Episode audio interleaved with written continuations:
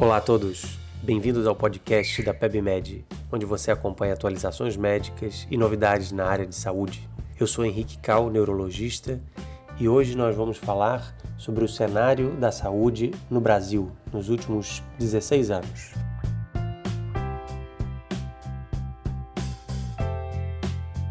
Você sabe qual é o principal problema de saúde do nosso país? O que mata mais no Brasil?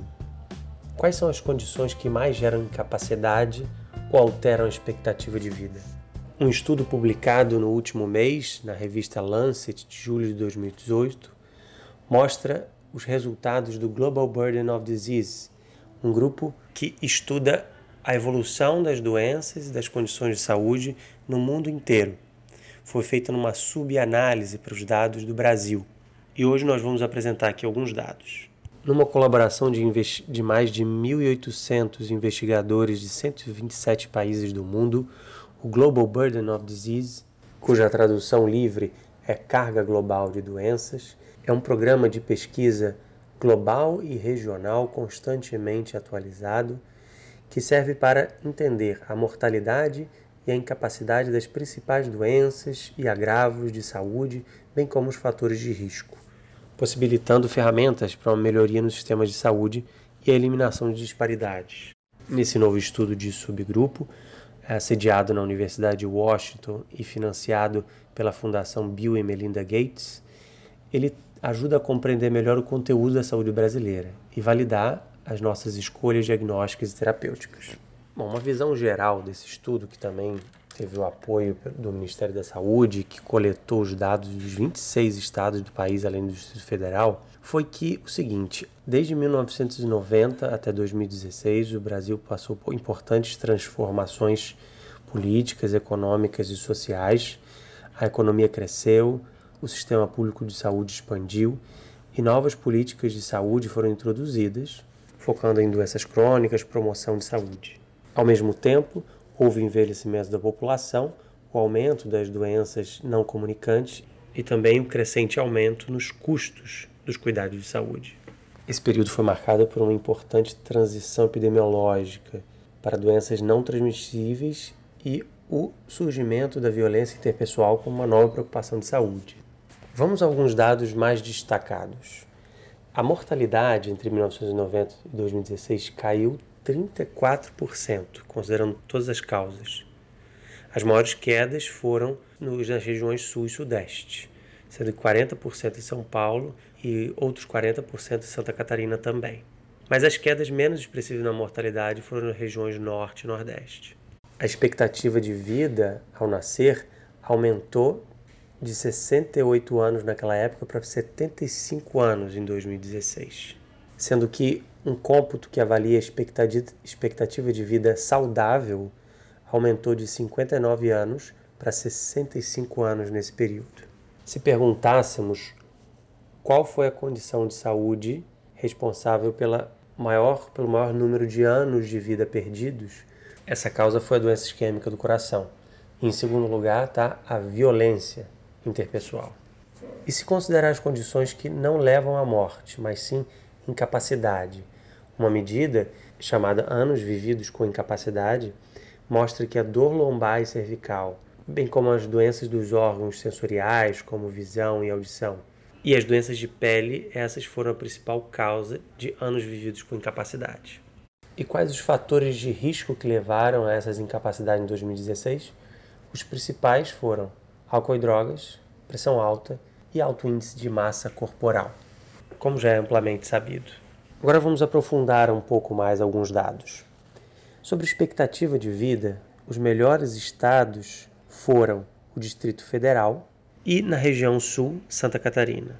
Vale lembrar que uma crítica a esses dados do Distrito Federal, que performou muito bem em diversos indicadores, é que o cômputo muitas vezes não inclui as cidades satélites de Brasília, o que talvez tornaria esses índices um pouco diferentes o número de anos perdidos por violência aumentou 42%, o que fez essa condição passar de sexto lugar na principal, na, nas causas de mortalidade em 1990 para o segundo lugar em 2016. Também os acidentes é, automobilísticos subiram da quinta causa para a terceira causa de morte. Vale lembrar que em alguns estados, violência foi a primeira causa de morte, principalmente em homens. Ainda sobre anos perdidos, um destaque é que, em 1990, as três primeiras causas eram doenças relacionadas à diarreia, infecções do respiratórias baixas e nascimento pré-termo. Todas essas causas desceram para menos do que 20 na posição, para mais do que 20 na posição entre as principais causas em 2016 de anos perdidos por doença. Da mesma maneira, desnutrição, malnutrição proteica, também desceu para o lugar 41, enquanto ocupava o décimo lugar em 1990. Por outro lado, subiram de posição no ranking AVC, que foi de oitavo para quarto lugar, e também outras doenças como Alzheimer, por exemplo, que hoje ocupa o nono lugar e antigamente ocupava o vigésimo oitavo, claramente associado ao envelhecimento da população. Além disso, considerando anos convivendo com doença, algumas condições que permanecem estáticas na lista. Já falamos que lideram lombalgia, dor cervical em primeiro lugar, doenças da pele, seguido de doença dos órgãos sensoriais. Mas outras causas muito comuns se mantêm ao longo desses anos.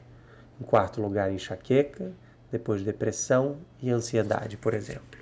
Sobre o índice sociodemográfico, uma medida calculada incluindo diversos itens como renda per capita e atenção educacional, o melhor estado que pontuou foi São Paulo, excluindo o Distrito Federal. E o estado menos bem colocado foi Maranhão.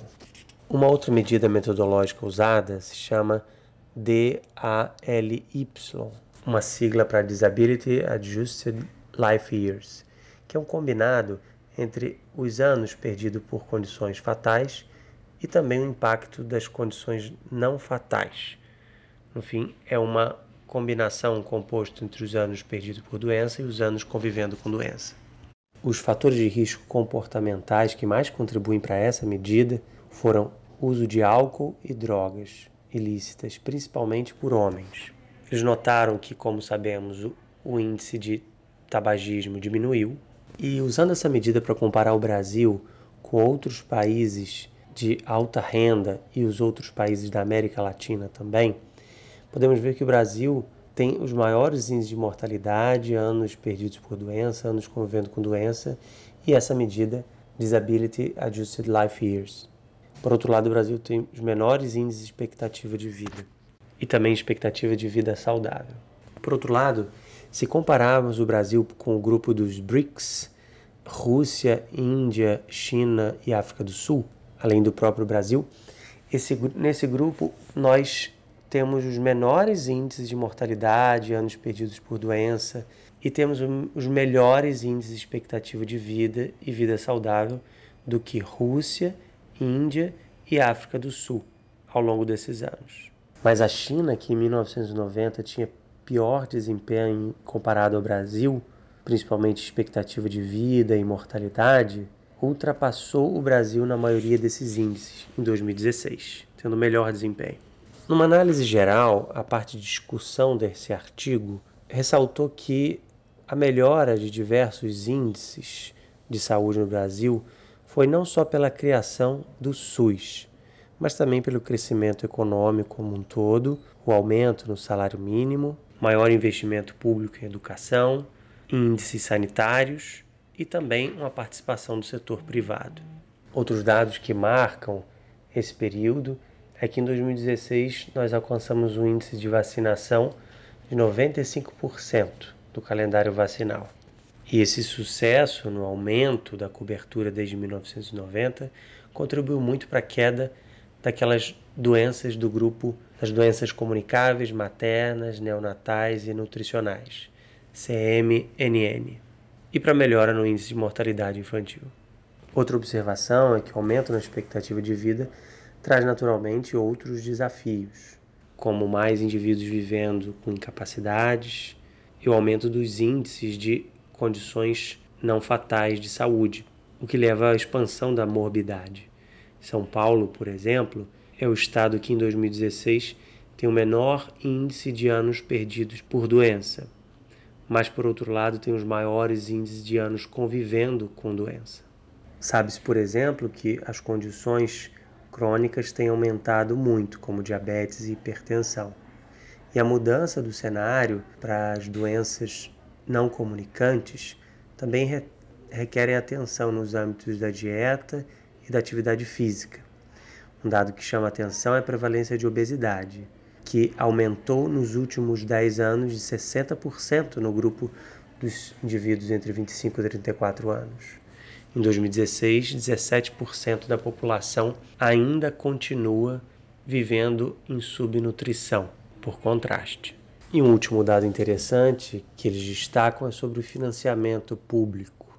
No Brasil, houve um aumento importante nos últimos 20 anos e hoje o governo investe 947 dólares per capita, o que corresponde a 8,3% do produto, interno bruto em saúde.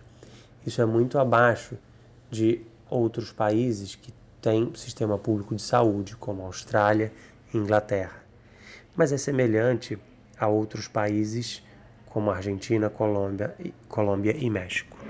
O material também destaca alguns desafios, como, por exemplo, abordar as desigualdades regionais de saúde remanescentes. Existem algumas distribuições equívocas dos recursos de saúde, que devem se focar mais nas condições específicas que cada região geográfica demanda. Outros desafios é que os registros sejam melhorados, a qualidade dos registros, embora houve um ganho muito importante ao longo desse período, e que também haja sistemas de registro que se comuniquem entre si de maneira mais harmônica para os, para os dados serem mais corretamente levantados. Por último, ele faz algumas sugestões de melhoras futuras, como, por exemplo, melhorar o acesso ao cuidado primário, e aos fatores de risco, como por exemplo hipertensão, melhorar o acesso aos fármacos gratuitos ou subsidiados para hipertensão, diabetes, asma e também o acesso ao cuidado de eventos cardiovasculares agudos.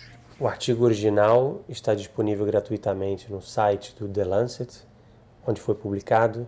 Ele fornece diversos gráficos comparativos ao longo desses anos com índices muito detalhados que certamente vão ser de fonte muito valiosa para trabalhos futuros e compreensão das, das mais importantes demandas da saúde do nosso país.